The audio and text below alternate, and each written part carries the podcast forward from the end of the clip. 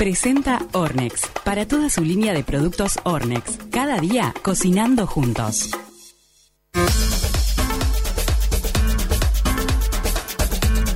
Sí, Santunes, estamos sorprendidísimas con esto de hacer malvadiscos en casa. Hola Alexis, ¿estás por ahí? Buenas, ¿cómo les va? Ahora sí. Muy bien, bueno, la- te decía Cami que estamos de verdad muy sorprendidas con la posibilidad de poder hacer malvaviscos en casa. O sea, ya pensamos que el tema de las gomitas era el sumum, pero esto vino a redoblar. Es verdad, el viernes hablando de, de cumpleaños de Taquito, hablamos sobre lo que fue de- con algunos de los columnistas, cómo les gustó el tema de las gomitas.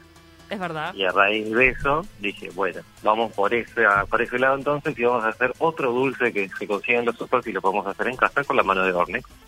Bueno, contanos un poco, estamos muy intrigadas. A ver. Bueno, ¿qué vas a practicar? Hay varias recetas, muchas, ¿ah? pero vamos a hacer la más sencilla de todas las que hay ahí en las redes y en la vuelta. Lo que vamos a necesitar va a ser gelatina sin sabor Ornex, gelatina de un sabor que te guste, azúcar, agua y azúcar impalpable, y ya está.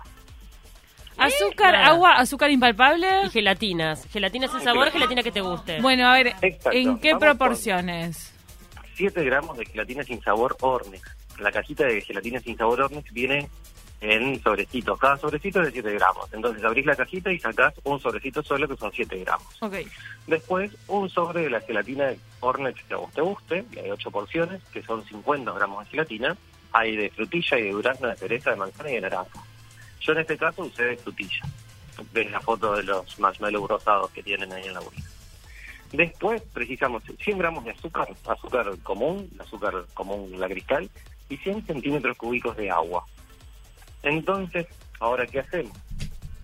Disolvemos la gelatina sin sabor con el azúcar en 50 centímetros cúbicos de agua y lo llevamos a un fuego moderado hasta que rompa hervor. Ahí, cuando eso rompa hervor, sin dejar de revolver, tenemos que revolver constantemente porque si no se empieza a caramelizar y es un almíbar muy espeso. ¿ah? Mm. y así el azúcar se disuelve junto con la gelatina. Agregamos el resto del agua y el sobre de gelatina que hayamos elegido. Y seguimos revolviendo con el fuego moderado hasta que rompa hervor nuevamente y dejamos que quede hirviendo más o menos un par de minutos. Tiene toda una ciencia química con el tema de los herbores para que genere la consistencia. La proteína de la gelatina que se naturalice y después genere la red proteica esa que se transforme en esa viscosidad, en esa, en esa que mantenga esa red para que se mantenga todo unido. Después que tenemos, ahí va, que esto sirvió, que generó una burbujita ancha, espesa, que sirviendo más o menos, a ver, ¿alguna vez hicieron mermelada? Mm, Una vez hice de frutilla, pero me parece Bueno. que lo que hice fue calentarla nomás y poner un poco de azúcar. Azúcar, ¿eh?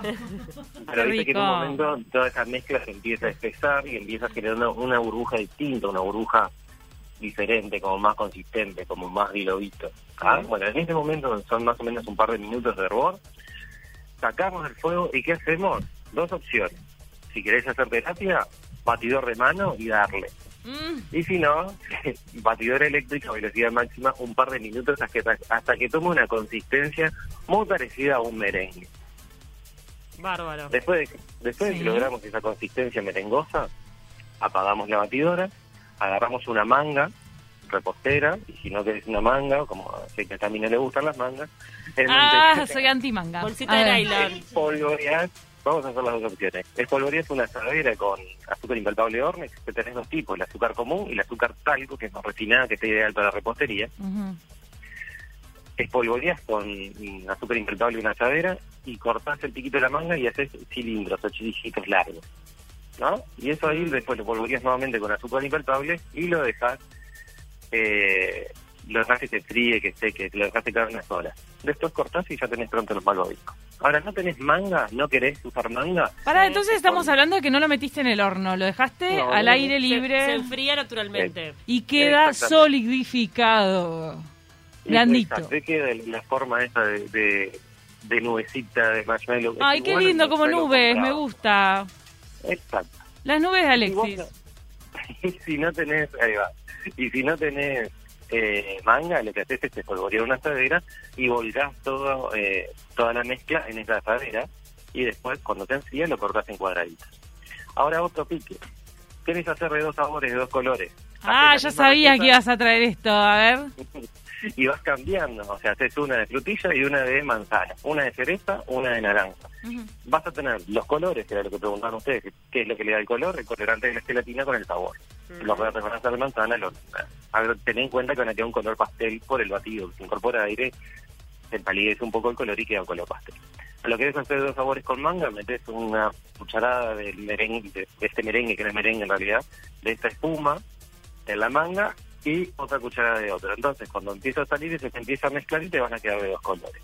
Si no tenés manga, pones una capa en la asadera del de frutilla y otra de otro color arriba, de otro sabor, y después cuando cortes te van a quedar tipo lo- lo- los marrocos de Selford, por así decirlo, viste que dos capitas de colores. Ah, mirá, está bueno eso. Me da la sensación de que es muy, o sea, de que tenés que ser, estar muy atento, como decía Cami, a los tiempos. Es muy precisa esta receta, ¿no?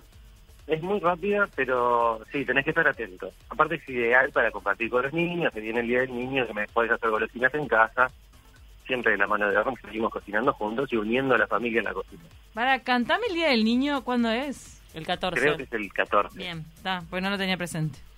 Alexis No, Antunes, eh, 15, perdón, domingo 15. domingo 15 para todos, anoten. Domingo 15.